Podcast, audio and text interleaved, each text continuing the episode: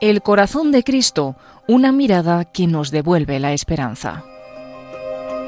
Es una conferencia de Monseñor Francisco Cerro, que fue impartida en la decimosegunda Semana del Corazón de Jesús, del 10 al 16 de junio del año 2012.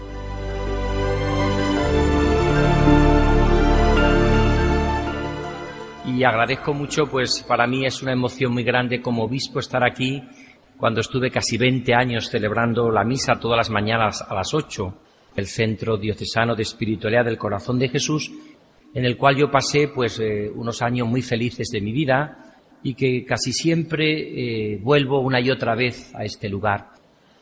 Entre otras razones porque nunca es bueno olvidar nuestras raíces, nunca es bueno. Yo vuelvo una y otra vez a las raíces de lo que significa mi vida y en esas raíces por supuesto está el corazón de Jesús. En este sentido, recuerdo una anécdota de un obispo que contaba cómo descubrió él la devoción al corazón de Jesús. Este obispo, creo que era de, Bogotá, él decía que cuando era pequeño era muy trasto, lo cual significa que un trasto puede llegar a ser obispo, claro. Dice que era muy trasto, muy nervioso, muy inquieto, esto que se llama hoy un niño hiperactivo, su padre y su madre ya no sabían qué hacer con él. Y cuando llegaban momentos en los cuales ya su padre o su madre, sobre todo su madre, no sabía qué hacer con él, cogía de la oreja, lo llevaba allá precisamente debajo del corazón de Jesús que tenía entronizado y le decía, anda, dile lo que quieras a Jesús, que yo ya contigo no sé qué hacer. Es que no sé qué hacer contigo. Y el niño miraba a Jesús, se pasaba cinco minutos, le hacía esta burla, porque era muy travieso, no sabía. Jesús nunca le dijo nada. Jesús nunca le riñó. Jesús siempre le aceptó. Jesús siempre le quiso. Y se iba. Y así decía su madre, cuando no sabía qué hacer con él, me cogía de la mano, de la oreja, vete, anda, que yo ya no tengo que hacer contigo. Cuéntale a Jesús lo travieso, lo... Volvía, llegaba allí allá al, salón, miraba y se iba, ¿no? Y cuando fue un poco mayor y ya obispo le dijo, mamá, yo no te entiendo. ¿Por qué? Dice, porque cuando yo era pequeño, cuando ni yo me aguantaba, cuando yo estaba realmente, tú sin embargo siempre me llevabas a Jesús que nunca me juzgó, que siempre me quiso, que era un amor incondicional, que estaba siempre ahí y que cuando yo le miraba, pues como era, él siempre me miraba con afecto y con amor. Y la madre le dijo, eso es lo que es la devoción al corazón de Jesús, como fuente de esperanza, es eso. El corazón de Jesús lo que suscita siempre en nuestra vida es precisamente esto, es lo que suscita el corazón de Jesús en nuestra vida. Que cuando nosotros no somos capaces ni siquiera de aguantarnos, cuando nosotros no somos muchas veces ni siquiera capaces de, de Él me sigue mirando con amor. Y cuando no sé dónde acudir, Él está incondicional. Como este corazón de Jesús de Granda, que abre siempre sus brazos para esta ciudad, donde vienen miles de personas a reconfortarse con el Señor. Desde esta realidad me han puesto un tema que es precioso, el corazón de Cristo, una mirada que en este tiempo nos devuelve la esperanza. Benedicto XVI, el Papa actual, dice esto que me parece que es un acierto. El mal de nuestro mundo no ha estado en el marxismo, en la ideología marxista, que sin lugar a dudas, con todos sus fallos que los ha tenido, los tiene, y que verdaderamente hay que reconocer hoy que pocas gentes se confiesan marxista, sin embargo aportó en algún momento una conciencia de lucha por la justicia y por la clase trabajadora. Y dice Benedicto XVI, tampoco el mal de nuestro mundo gravemente estuvo en Freud y en todo el pansexualismo, que con sus defectos, que los ha tenido, los tiene, y con muchas teorías que no han salido ni, ni, pero sin embargo también aportó la importancia que puede tener la afectividad y la sexualidad en la persona humana, con sus fallos y sus limitaciones. Pero dice Benedicto XVI, y lo explicó en Espesalvi, y en otros muchos eh, documentos, este gran Papa que tiene esa clarividencia y esa genialidad del maestro, porque es un maestro. Decía Benito XVI, el gran problema ha sido precisamente el existencialismo o el Nietzsche. Es decir, ha sido precisamente el nihilismo, es decir, lo que dice Nietzsche del cristianismo, que dice que el cristianismo ha pervertido a la humanidad. Cuando Jesús en las bienaventuranzas llama bienaventurados los pobres, los que sufren, los, los que lloran, eso ha sido radicalmente lo que va contra el hombre. Y por eso el Papa trata de explicar cómo verdaderamente el gran oposición a la esperanza ha sido precisamente esta ideología que está tan de moda hoy, que en el fondo se trata de cargar la esperanza cristiana y que dice que el cristianismo ha pervertido a la humanidad, porque ¿cómo se puede llamar felices a los pobres, o a los que lloran, o a los humildes, o a los que no cuentan para el mundo? Pues a eso le llama Jesucristo, venid a mí todos los que estáis cansados y agobiados, y yo os aliviaré. Aprended de mí que soy manso y humilde de corazón, y encontraréis vuestro descanso. Por eso Benedicto XVI dice que verdaderamente la lucha hoy del cristianismo es contra los que no aceptan el amor de Jesucristo a los pobres, a los indefensos, a los insignificantes, a muchos de nosotros que estamos realizando la nueva evangelización desde signos pobres y signos humildes. Desde aquí yo querría decir qué nos devuelve la esperanza hoy en nuestro mundo para que el corazón de Cristo sea verdaderamente esperanza. Podemos decir que el corazón de Jesús, que para muchos está trasnochada, puede pensar esta devoción. Yo recuerdo siempre que estando aquí, eh, la primera vez, cuando llegué hace muchos años, eh, me hizo una entrevista en la COPE y me decía el, presentador, pero ¿cómo usted, un curita joven con, con 30 años le da por el corazón de Jesús. La devoción al corazón de Jesús.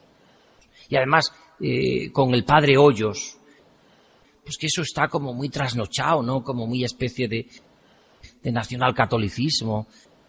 Pero usted, ¿cómo, cómo le da por eso? Yo le, me acuerdo que le contesté en aquellos eh, micrófonos, le dije, mire usted, el corazón de Jesús brota de la tarde del Viernes Santo, donde Jesús queda con el corazón abierto como esperanza para el hombre.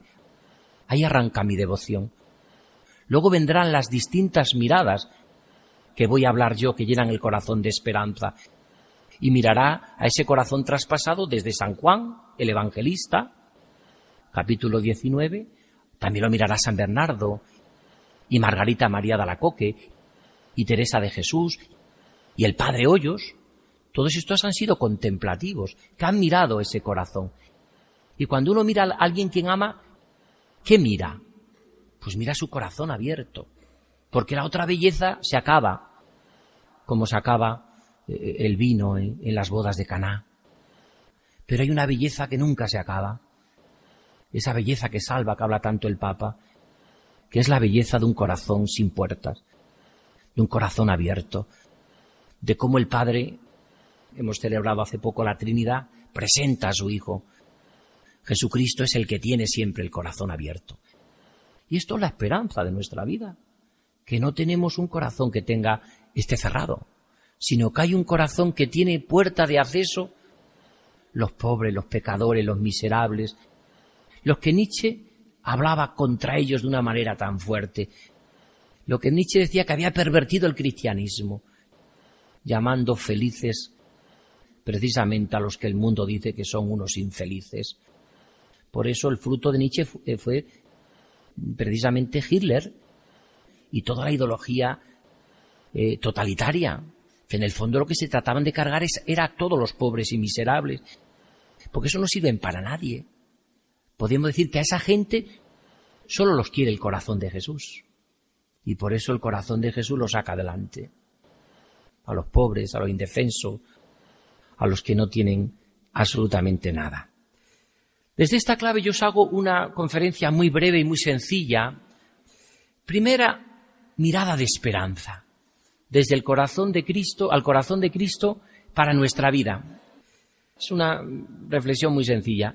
Yo hablaría de María de Betania, capítulo 13 de San Juan. ¿Cuál es la esperanza? ¿Por qué suscita el corazón de Cristo esperanza en nuestra vida? Porque nuestra vida es como ese precioso eh, perfume de alabastro, ese precioso perfume de, de nardo purísimo que se rompe a los pies de Cristo. Eso es nuestra vida. Y se llena del perfume toda la iglesia, toda la casa. ¿Cuál es la esperanza de nuestra vida? Que nuestra vida se consuma, se rompa al servicio del Señor, trabajando distintos ámbitos, en cáritas, en la catequesis, en los pobres, en los que sufren, eso es nuestra vida, en nuestras congregaciones religiosas, eso es, ¿qué es la vida que suscita esperanza? Está explicado muy bellamente en la famosa oración colecta de San Francisco de Borja. Que yo comprenda, Señor, que no exista alegría más grande que gastarse y desgastarse en tu servicio. A mí eso me suscita mucha esperanza. Una mujer testigo del corazón de Jesús. Jesús antes de celebrar la última cena con los apóstoles, celebra la última cena con sus amigos, los que vamos a, Tierra Santa todos los años, siempre me gusta este pasaje de Betania. Y en Betania, en la iglesia, veo en el frontal que Jesús sienta a la mesa a Marta de Betania, a María de Betania, a Lázaro de Betania. Esto me suscita mucha esperanza. ¿Qué tiene que ser mi vida? También aquí ha entendido la, Iglesia que esto es la vida consagrada. Romper el corazón a los pies de Jesús para que mi vida exhale el perfume de su amor. Fijaros si era un perfume carísimo que, que Judas sabía hasta exactamente lo que costaba. Trescientos denarios. Esa es la primera cosa que suscita esperanza en nuestra vida. Lo primero que suscita esperanza. Un testigo que aparece en el Evangelio. Segundo testigo que suscita esperanza en nuestra vida en un mundo como el que estamos de hoy, Precisamente María de Betania, demostrándonos la vida contemplativa como posible, nos dice que nuestro mundo de hoy es muy superficial. Si no recordar vosotros de qué habláis con vuestras amigas, con vuestros amigos, qué superficial es el mundo de hoy. A mí me impresionó mucho cuando Juan Pablo II, era yo entonces delegado de pastoral juvenil de aquí, de Valladolid, aquel día de calor allí en Cuatro Vientos, y dijo el Papa, el mal de nuestro mundo es la superficialidad. El corazón de Jesús suscita esperanza porque es una devoción profunda, porque va al corazón. A mí cuando a veces me dice la gente, ¿para qué decir corazón de Jesús? Con Jesús basta. Y yo le digo a la gente, no, no basta. Por supuesto que tampoco se debe utilizar mucho estas palabras, porque todo lo que se utiliza mucho a veces cansa. Pero yo le digo una cosa, es lo mismo decir, por ejemplo, que yo conozco mucho a Margarita que está ahí. Cuando yo digo, conozco a Margarita, sí conozco a Margarita. No estoy diciendo nada. Porque puedo conocer a Margarita porque coincido con ella pues en, el portal, o porque coincido con ella en el, en, el comercio, o porque, o porque la veo en la calle. Ahora si yo digo, conozco mucho a Margarita, digo, sí, la conozco de corazón. Estoy diciendo mucho. Solo con la palabra corazón estoy diciendo que conozco a la persona por dentro, que esa persona es importante para mí y que esa persona hay ya una relación de amistad y de afecto. Eso ya lo dijo Pío XII en Aurietis Aquas. No es lo mismo decir corazón de Jesús que decir Jesús. La palabra corazón de Jesús suscita siempre una interioridad, porque el corazón es la persona vista desde dentro. Y cuando yo hablo de corazón de Jesús, también digo una cosa, porque aquí hay gente muy preparada esta semana del corazón de Jesús que tan brillantemente habéis celebrado este año y que inicié yo hace bastantes años. Iniciamos un grupo, el, equipo que estábamos entonces en el centro de espiritualidad, siempre unido a este santuario. ¿Eh? Yo creo que tenemos que descubrir que cuando yo digo la palabra corazón en Jesús, estoy diciendo una realidad porque Jesús tuvo corazón. No así cuando yo hablo, por ejemplo, del corazón del Espíritu Santo. El Espíritu Santo no tiene corazón, ni tampoco tiene corazón el Padre, ni la Iglesia tiene corazón. Esa Iglesia que decía Teresita de Lisieux, que había descubierto que en el corazón de la Iglesia ella quería ser el amor, es una cosa simbólica. Pero cuando yo hablo del corazón de Jesús, estoy hablando de que Jesús tiene corazón, que tiene sentimientos. Como decía San Juan de Ávila, próximamente declarado doctor de la Iglesia, que decía él, tratadme bien, le decía a los sacerdotes, a Jesús que es hijo de buen padre, de buena madre. Por tanto, cuando yo hablo del corazón de Jesús, estoy hablando no solo de un simbolismo, estoy hablando de alguien que tiene corazón, que tiene sentimientos. Jesús me ha amado con un corazón humano. La única referencia que hay en el concilio al corazón de Jesús dice esto. Trabajó con manos humanas Jesús. Amó con corazón humano. Lo dice el Concilio Vaticano II, cuando habla de Jesús. Ahora que vamos a preparar el año de la fe y tendremos el concilio como fondo y el catecismo de la Iglesia Católica, amó con corazón humano. El segundo personaje que me quiero referir como suscitar esperanza es alguien que también me apasiona mucho, que es San Juan. Lo tenemos aquí en el retablo. San Juan, me acuerdo que haciendo un curso en Roma con Chas Bernard, decía que San Juan es el que ha descubierto las grandes profundidades del corazón de Jesús. Evagrio Póntico, que era un santo padre, decía que es el evangelio más profundo el de San Juan, porque lo escribió Juan recostando la cabeza sobre el pecho de Jesús. No se puede hablar del corazón de Jesús como esperanza sin dos textos importantes de Juan. El primero es que recuesta la cabeza sobre el pecho de Jesús intimidad con Él. Y segundo, mirarán al que traspasaron. San Juan se vuelve loco cuando ve que de aquella fuente sale sangre y agua. Es curioso, que salga sangre sería normal, pero que sale agua. Cuando para San Juan el agua es la vida, porque de ese corazón brota el Espíritu Santo. Es el, el canal, la humanidad de Cristo, a través del cual se nos manifiesta el Espíritu Santo. Por supuesto que el Espíritu Santo es eterno, como el Padre y el Hijo, como la Trinidad. Pero a través de esa humanidad de Jesús abierta, es como el velo que se corre y nos da el Espíritu Santo, Señor y dador de vida expresado en el agua. ¿Qué nos sugiere a nosotros Juan? Que por cierto habla cuatro veces del discípulo amado, también clave para entender la devoción al corazón de Jesús como esperanza. ¿Qué dice San Juan del discípulo amado? ¿Por qué no cita San Juan el discípulo amado. Lo dice, soy yo, porque el discípulo amado somos cada uno de nosotros. Tú eres la discípula amada y yo. Por eso San Juan nunca dice quién es ese discípulo amado. Y esto es clave en la devoción al corazón de Jesús, como esperanza, porque significa que el Señor me quiere a mí, como soy, y nos quiere a cada uno de nosotros, como somos. A nadie nos convence un amor general. Decía el cardenal Martini que la clave del Evangelio es el amor de Dios a cada uno, que ha perdido la cabeza por cada uno de nosotros, cosa que no intuye el mundo judío, donde como mucho Dios es padre de Abraham, de Isaac y de todo el pueblo, y tampoco entiende y capta con toda profundidad el amor misericordioso del mundo islam o del mundo musulmán, que sí habla del misericordioso, como dice el Concilio Vaticano II. Pero el corazón de Cristo es el amor a cada uno de nosotros. Nosotros somos el discípulo amado. ¿No han pensado ustedes, queridos amigos, que siempre que se habla en el Evangelio, en las parábolas de la misericordia, al capítulo 15, siempre se habla del uno, un hijo? Hombre, podría haber sido un padre que tiene 14 hijos y se le van tres. ¿Por qué uno? las 100 ovejas y se le va una, hombre, se podían haber ido 30 ovejas, hubiera sido más apasionante buscar a 30 ovejas que no a una. Pero ¿qué significa esto?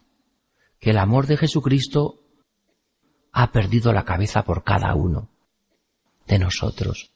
Y por eso en el cristianismo se dan tantos místicos. Porque un místico es el hombre o la mujer que ha entrado en el misterio de Dios y que se considera amado de un modo único Esto suscita una gran esperanza para el mundo de hoy. Porque nosotros estamos convencidos, y cuando van pasando los años más todavía, que casi nadie nos quiere, que nuestra vida le importa a muy poca gente, que hemos sentido ya muchas decepciones. Yo muchas veces lo explico, sobre todo en las novenas a la Virgen, en, Coria Cáceres, en mi diócesis, lo explico. Quitando el amor de una madre, casi todos los amores ya nos han decepcionado en nuestra vida, casi todo. ¿Quién no está decepcionado del amor del marido, de la esposa, del hijo, del hermano, del amigo, del, del vecino, del párroco? Estamos decepcionados de casi todos los amores. Excepto del amor de una madre, porque es un amor incondicional.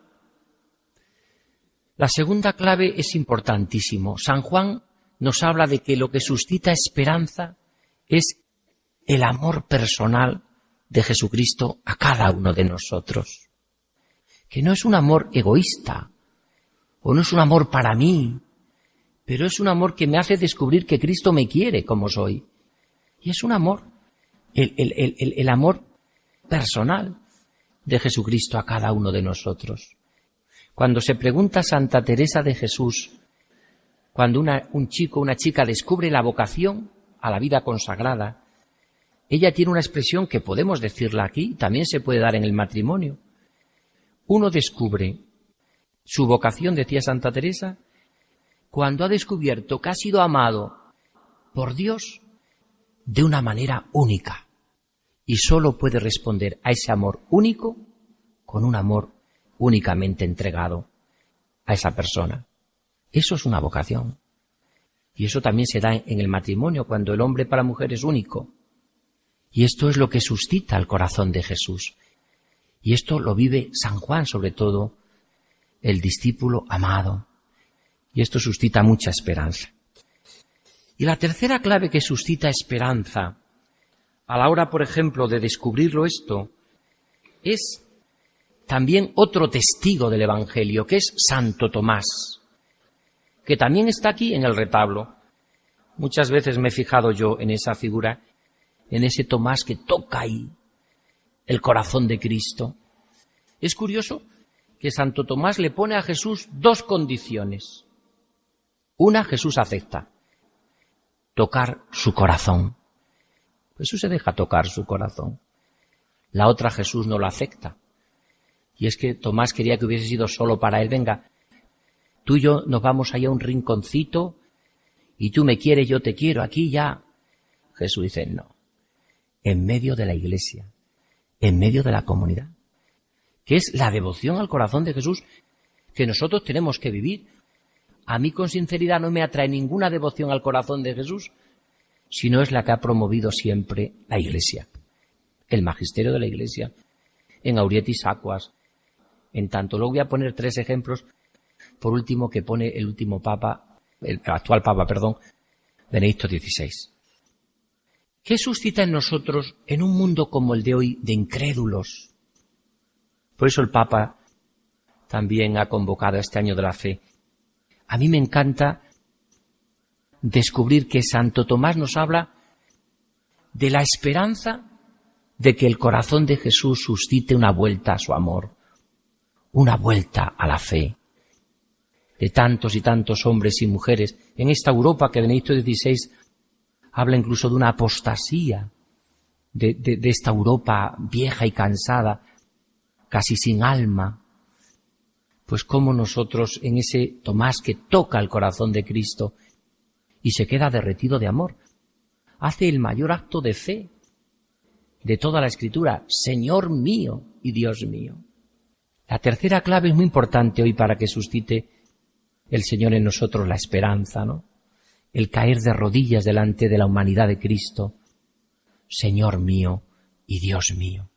Nosotros sabemos que en medio de este mundo complicado y en medio de este mundo que, que, que realmente está lleno de, de, de, incertidumbres y de problemas.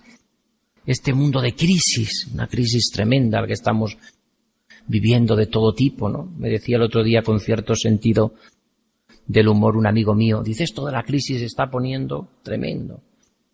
Fíjate si hay crisis que ya de luna de miel solo se va uno, el otro se queda. No se puede ni siquiera los dos. Esto se está poniendo. De luna de media solo se puede ir uno. Esto está, desde luego, degenerando. Pues lo que a mí me parece que, significa todo esto es que solamente el amor, este amor tan hermoso y este amor de, de que nosotros en el cenáculo donde está la Eucaristía, porque esta es otra clave también del cenáculo con Tomás tocando su humanidad y cayendo de rodillas, Señor mío, Dios mío.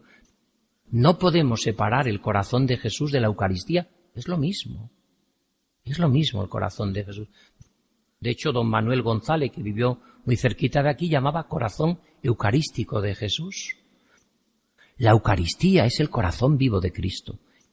Y el corazón vivo de Cristo está en la Eucaristía. No podemos separar, es lo mismo. Y de hecho, las grandes momentos de encuentro de Jesús con los testigos a lo largo de la historia han sido en la Eucaristía. Estaba rezando Santa Margarita María de Alacoque, ¿y dónde aparece el corazón de Jesús? Pues de la Eucaristía. No es que estuviese rezando a la Eucaristía y de pronto Jesús entra por una ventana de detrás. No, no.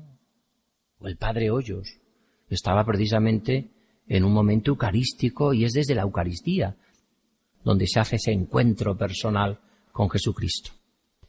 La parte final, y termino, tres testigos que alguno de ellos los pone el Papa Benedicto XVI de cómo han vivido la esperanza desde el corazón de Jesús, ¿eh? pero en momentos muy complicados. También Juan Pablo II habla de, de ellas, ¿no? Por ejemplo, una que es Josefina Vaquita, una hija de la caridad. Nos dice de ella, por ejemplo, Juan Pablo II, que pasó terribles sufrimientos hasta que llegó a conocer al Dios vivo y el Dios de Jesucristo. Ella era una esclava en un ambiente de esclavitud. A partir de entonces, cuando descubre al Dios vivo, al corazón vivo de Cristo, sintió el deber de extender la liberación que había recibido mediante el encuentro con la mirada del corazón de Cristo. Está canonizada por la Iglesia. A mí me parece que este este personaje es impresionante, ¿no? Esta mujer, ¿eh? que, que, viene a, a contar las torturas que sufrió, los abusos que tuvo. Y sin embargo es una mujer que no tiene ni un ápice de amargura, porque el corazón de Jesús es capaz de triturar todas nuestras amarguras y convertirlas en dulzura de amor. El trato con Dios nunca da amargura, hermanos. El trato con Dios nunca da amargura. El trato con el corazón de Jesús nunca da amargura. Siempre suscita esperanza. El otro personaje que también me voy a referir y que también está es el famoso Bantuan, que eh, fue cardenal, fue el último que, ocupó fue eh, de, justicia y paz, de este, eh, este gran que la Iglesia tiene eh, se le encargó a él. Y mm, en, Justicia y Paz este hombre luchó totalmente. Él sabéis que estaba, Bantuan, el cardenal Bantuan, estaba en, una de las diócesis más importantes de, de Vietnam y de pronto le, le, le, vamos, le, le, tienen que entrar en un, prácticamente un campo de concentración donde está 11 años. ¿Qué suscitó en Bantuan la esperanza? Yo lo pienso ahora como obispo, yo llevo cinco años de obispo, muy poquito. Precisamente eh, el 13 de junio, hace unos días, cumplía yo cuando me, llegó la carta de, estaba yo aquí, en Valladolid, y estaba pues con la ilusión de continuar todos los años que Dios me diese para vivir y morir aquí. Y entonces me llegó esta realidad y mm, lo que quería decir con esto es que cuando este hombre le, le quitan de su diócesis, él cuenta que tenía, no sé si 200 seminaristas mayores, miles de catequistas. Y de pronto le meten en un coche y le llevan al otro extremo. Y ahí hubo algo que a mí me cambió también la vida leyendo a este hombre, que dio luego ejercicios espirituales a Juan Pablo II, que escribió un libro precioso, Testigo de Esperanza, precisamente el título también de la conferencia. Él dice, cuando yo iba camino, pensé, hasta ahora me he dedicado mucho a las cosas de Dios. Pero a partir de ahora me voy a dedicar a Dios. Lo cual esto hace que este hombre suscite en su corazón una esperanza y un gozo inmenso. Porque estoy pensando en miles de personas enfermas, impedidas, mayores, que aparentemente ya no pueden hacer tanto, no pueden estar en la acción católica, no pueden estar en las cáritas, no pueden trabajar en tantas realidades, en el momento familiar cristiano. ¿Qué pueden hacer? Ya nada. Pues él dice preciosamente, desde entonces dediqué mi vida al Señor.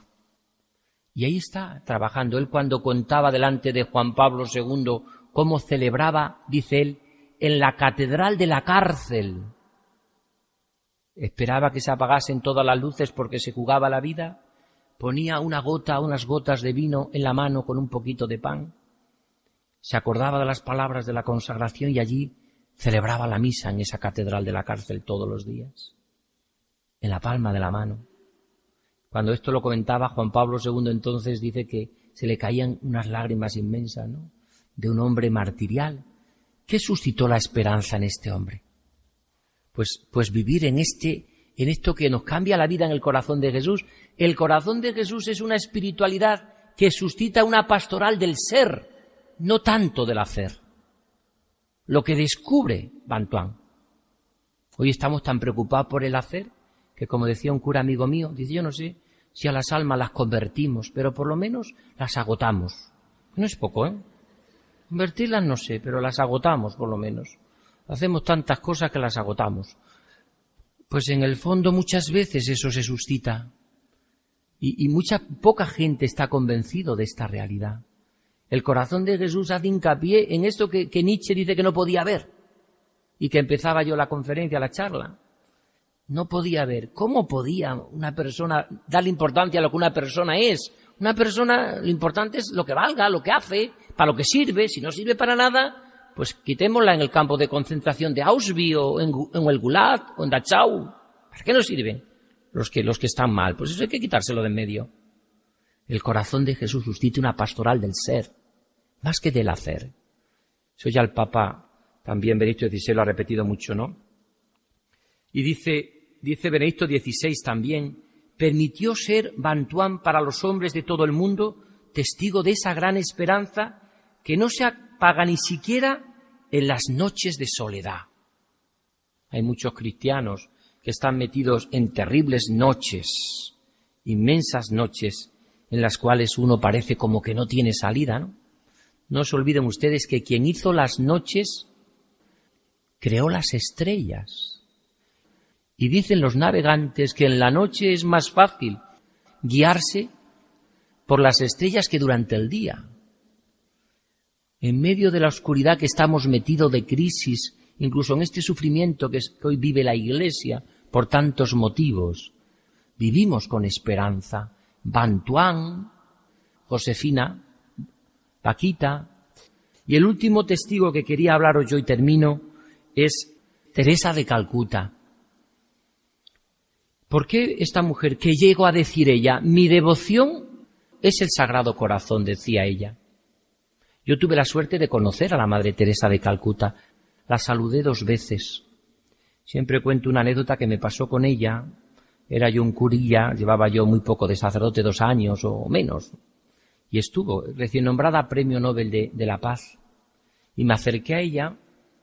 Había miles de periodistas y yo le besé las manos a la Madre Teresa, me parecía que era una santa.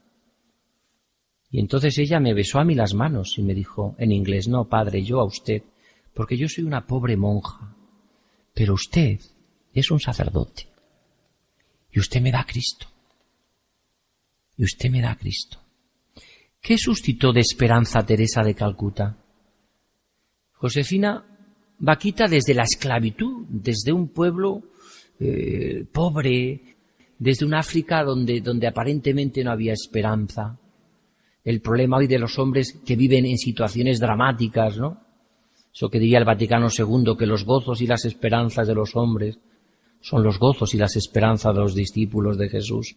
Bantuan que suscita esperanza en la cárcel, en la persecución de tantos cristianos que están perseguidos, en tantos y tantos cristianos que les cuesta mucho vivir su fe, porque no se les deja a veces vivir esa fe. Y este hombre que podía quedar haber frustrado para toda su vida o haber acabado mal de la cabeza, como le pasaba a muchos que entraban en estos campos o en estas cárceles que acababan hablando con las bicicletas, porque no tenía nadie con quien hablar y desahogar su corazón. Teresa de Calcuta, a la cual me parece que es una mujer de nuestro tiempo, ella suscitó esperanza en el mundo de los pobres más pobres de los pobres. Ella misma contó con mucha humildad su experiencia. Ustedes la han leído, ¿verdad? Dice que un día iba ella, precisamente iba ella en un tren, iba metiéndose, lo dice con mucha humildad, contra Dios. Señor, cuánta pobreza en el mundo, cuánto niño famélico, cuánta pobreza. ¿Quién tendrá la culpa esto? ¿Tendrá quizás la culpa el Vaticano? ¿Tendrá la culpa quizás lo que hacen siempre la gente que nunca soluciona nada? Tirar balones fuera. Pues así empezó Teresa de Calcuta, en aquel viaje en tren que le cambió la vida. Pero cuando iba acercándose, y entonces dice ella que le lleva el tren a la ciudad de la alegría, el famoso libro que escribió Dominica Lapierre, La ciudad de la alegría, allí cerca de la diosa Cali, aquella mujer dijo, pero si a mí Dios me ha dado unos ojos y unas manos para trabajar y un corazón para amar. Y ya ese discurso de, de pobreza y de meterse contra Dios y contra siempre lo que siempre hacemos, dice, pues a mí el Señor me va a dar la capacidad de trabajar con los pobres más pobres de los pobres. Y con unas cuantas alumnas comenzó a trabajar allí. ¿Qué suscita de esperanza? Ella que dijo que el corazón de Jesús era precisamente, era su gran devoción, el corazón de Jesús. Y de hecho, un amigo mío, Christopher Harley, que estuvo mucho tiempo con ella, que está todavía trabajando muy cerca de, de las hermanas, de las misioneras, ya me comentaba que en el 1967, en el capítulo que tuvieron, dijeron las misioneras de la caridad, ¿cuánto trabajo tenemos, Madre Teresa? Cada vez abrimos más casas. Tenemos muchísimo trabajo. ¿Qué podemos hacer? Y dijo la Madre Teresa de Calcuta, adorar más al Señor, rezar más, una hora más de oración por la tarde. A la hora de la mañana, otra hora más por la tarde. Y así tienen actualmente. Porque no se puede mantener una entrega a los pobres si no se adora al que está pobre en la Eucaristía. La Madre Teresa de Calcuta nos habla de una esperanza de los pobres más pobres de los pobres. Es decir, cómo podemos nosotros entregar nuestra vida al Señor desde cualquier situación. Y esto lo suscita el corazón de Jesús vivo en la Eucaristía. Ella nos enseña sobre todo a vivir entregando la vida y a vivir dando la vida por amor. La Madre Teresa de Calcuta decía algo que es precioso para nuestra vida, ¿no? Decía que la esperanza es lo único que le queda a los pobres. Y la esperanza de los pobres es el cristianismo. Somos nosotros. Esa es la esperanza de los pobres. Y en este sentido somos nosotros los que tenemos que suscitarlo en nuestro mundo, ¿no? Ahora no suscitaremos esperanza mientras que no seamos capaces de hacer llegar a la humanidad el amor del corazón de Jesús.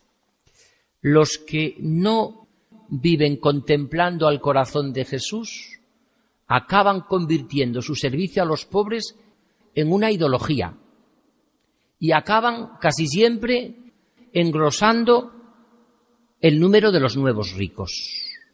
Esa es mi experiencia que tengo yo. Todos los que hablaban mucho del servicio a los necesitados, a los pobres, cuando dejaron la dimensión de fe y de esperanza teologal y de contemplar el corazón de Cristo, han acabado engrosando la fila de los nuevos ricos. Por eso es tan importante en nuestra vida el descubrirlo, que como no tengamos esa sintonía con el corazón de Jesús, probablemente nunca vivamos en esa esperanza. Termino diciendo que esos tres testigos evangélicos nos enseñan vivir con esperanza desde la contemplación de que nuestra vida se haga como ese frasco de perfume a los pies de Jesús, el perfume de Betania. No podremos tener esperanza mientras que no recostemos la cabeza sobre el pecho de Jesús y nos sintamos el discípulo amado Y no podremos suscitar esperanza mientras que no nos pongamos de rodilla en el corazón de la Iglesia y tocando el corazón de Cristo digamos, Señor mío y Dios mío. Pero tampoco suscitaremos esperanza si no la vivimos como la han vivido estos tres santos. Santa Josefina Vaquita, desde situaciones dolorosísimas, de esclavitud, de vejaciones, pero cómo la saca a flote el corazón de Cristo, esta mujer que acaba siendo religiosa al final, cómo no. Eh, Van Tuan, que también está en proceso de beatificación, yo tuve la suerte de dar ejercicios espirituales a las carmelitas descalzas de, Ávila, el, Carmelo de la Encarnación, y me acuerdo que cuando un día fui a ver el, la firma, que también estaba la del cardenal Ratzinger, por cierto, el papa actual, allí, que fue a la Encarnación, tenían puesto también Bantuan. Había ido a la Encarnación hacía solamente unos meses, cuando yo estuve dando los ejercicios espirituales.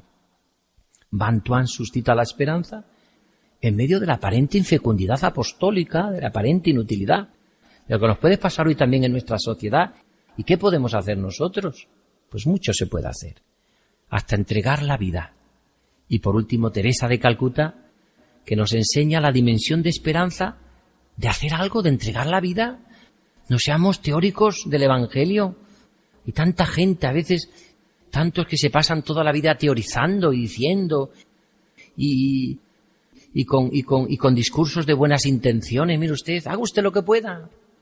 Aquello que cuentan y termino ya, Juan 23, cuando estaba denuncio en París, Roncalli, y que estaba un día hablando con, creo que era el embajador de, de Rusia, y decía uno otro, ¿cuánto sinvergüenza hay en el mundo? ¿Cuánto sinvergüenza? ¿Verdad que sí, señor Nuncio? ¿Cuánto sinvergüenza? Esto está muy mal, ¿cuánto sinvergüenza? ¿Qué crisis? ¿Qué mal está todo? Porque siempre la, el mundo siempre está mal. Yo no sé cómo nos la damos, pero siempre está mal esto. Como decía también la fundadora de, de, de, las hermanas de los ancianos desamparados, había que dejar este mundo cuando nos muramos un poquito mejor que lo encontramos, ¿no? Pues le estaba diciendo aquel embajador a, de Rusia a Roncalli, estaba diciendo, qué mal está todo, qué cuánto sinvergüenza en el mundo. Contestación del Papa bueno.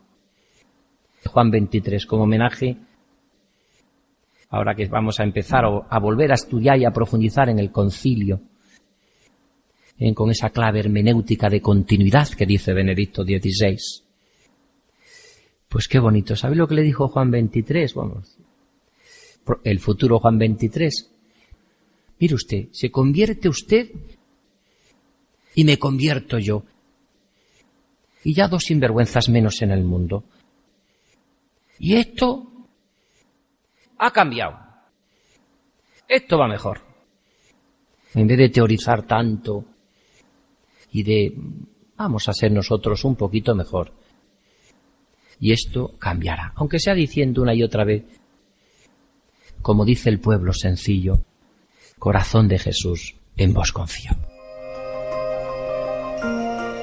Así finaliza esta conferencia de Monseñor Francisco Cerro, titulada El corazón de Cristo, una mirada que nos devuelve la esperanza.